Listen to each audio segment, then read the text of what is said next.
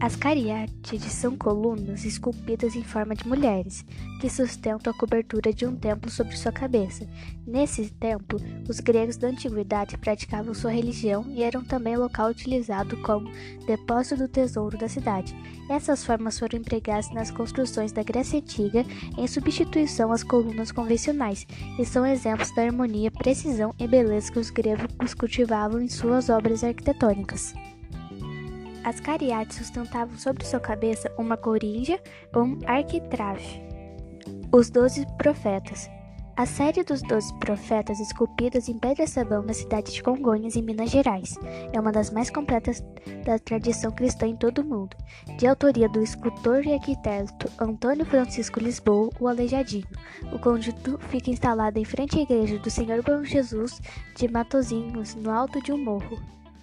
Principal artista do período colonial brasileiro, Aleijadinho realizou este trabalho entre 1796 e 1805, junto com outras obras do Santuário de Congonhas.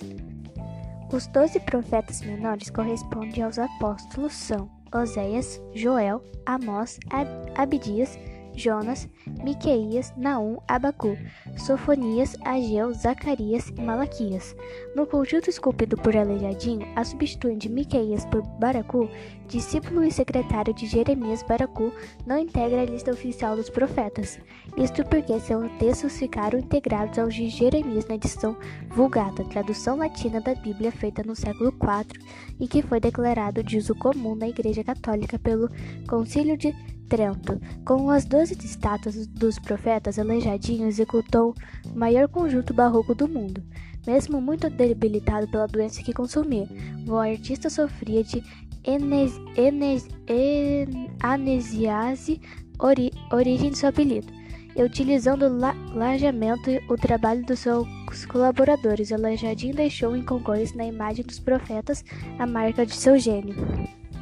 Muitos autores consideram perfeita a organização cenográfica dos profetas, comparável à de um ato de balé.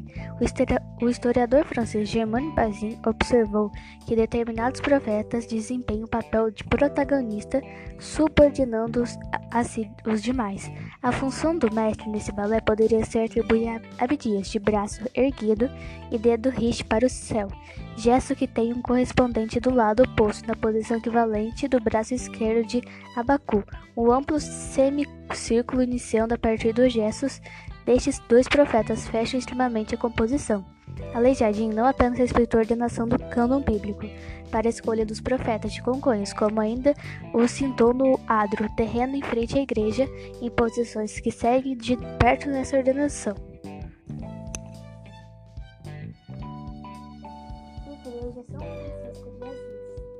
A Igreja São Francisco de Assis, localizada em Ouro Preto, Minas Gerais, é considerada uma das obras-primas do barroco brasileiro, além de ser uma das maiores realizações do Aleijadinho, 1730-1814. A igreja é uma das raras construções em que o projeto, a obra escultórica e a talha não são de autoria de um mesmo artista, o que confere uma grande unidade e harmonia ao conjunto.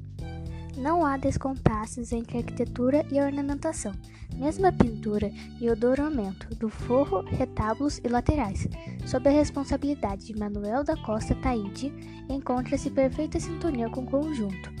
A encomenda do, do risco para a igreja feita ao então jovem escultor, arquiteto e entalhador se efetiva em 1766, logo após a morte do pai do artista, importante arquiteto e mestre das obras locais. O Aleijadinho altera o plano da primeira igreja, arredondando-lhe as torres e elaborando novos frontispícios e ornamentos para as fechadas, que se enriqueceram em graça e detalhes pela mestria com que manja a arte do cinzel. Os modelos barrocos europeus se, se aclimatam e se desenvolvem no Brasil ao longo do século XVIII, revassalando a em solução rococó mais leves, simples e suaves, nas vilas e cidades de Minas Gerais, a partir de 1760. O conjunto da Igreja São Francisco de Assis, com suas proporções reduzidas, arquitetura e decoração, constitui um exemplo bem acabado dos contornos que rococó europeu adquire entre nós, podendo ser descrito com sequência integrada de três volumes: nave, capela, mor e sacristia de pro proporções harmônicas e or ornamentação sombria. A decoração com os elementos vegetais, fitas e guirlandas entrelaçados em madeira e pedra-sabão confere movimento e dinamismo à obra. A planta da igreja mostra um espaço modelado por superfícies convexas, em que torres cilíndricas recuadas conectam modos sutil, prototípicos e, e o corpo da igreja. A elevação principal é o outro elemento a adotar da leveza do conjunto, que parece menor do que efetivamente é. A solução de recuar as torres que são deslocadas do plano da fachada a partir de uma espécie de movimento em rotação, daqui destaca o prototipício. Na composição de, deste, a portada ocupa o lugar central, dominado a superfície entre duas janelas do coro. O medalhão no alto permite aferir a mão precisa do entalhador. No interior da igreja, a luz difusa é filtrada pelas janelas laterais. As quatro janelas do coro, por sua vez, jogam a luz em direção ao teto da nave central, pintada por Ataíde. Os púlpitos são instalados no arco cruzeiro na passagem da nave para a capela, o que comove uma perfeita articulação dos espaços.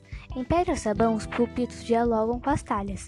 As talhas do retábulo, por exemplo, são artículos existentes nos quatro cantos do forro, com medalhões ao centro, que figuram os santos da ordem semi-relevo. No retábulo, em suas duas colunas laterais, o ouro sobe fundo palha ameniza os contrastes. A Santíssima Trindade do retábulo com o Virgem ao centro mostra seu, sua peça de grande valor escultórico. Nela destacam-se fases nas expressões faciais das figuras e os efeitos dos olhos características das esculturas do aleijadinho. Motivo da lua crescente com as pontas voltadas para baixo, que arremeta a peça repete-se no forro do ataíde, acentuando o diálogo entre escultura e pintura.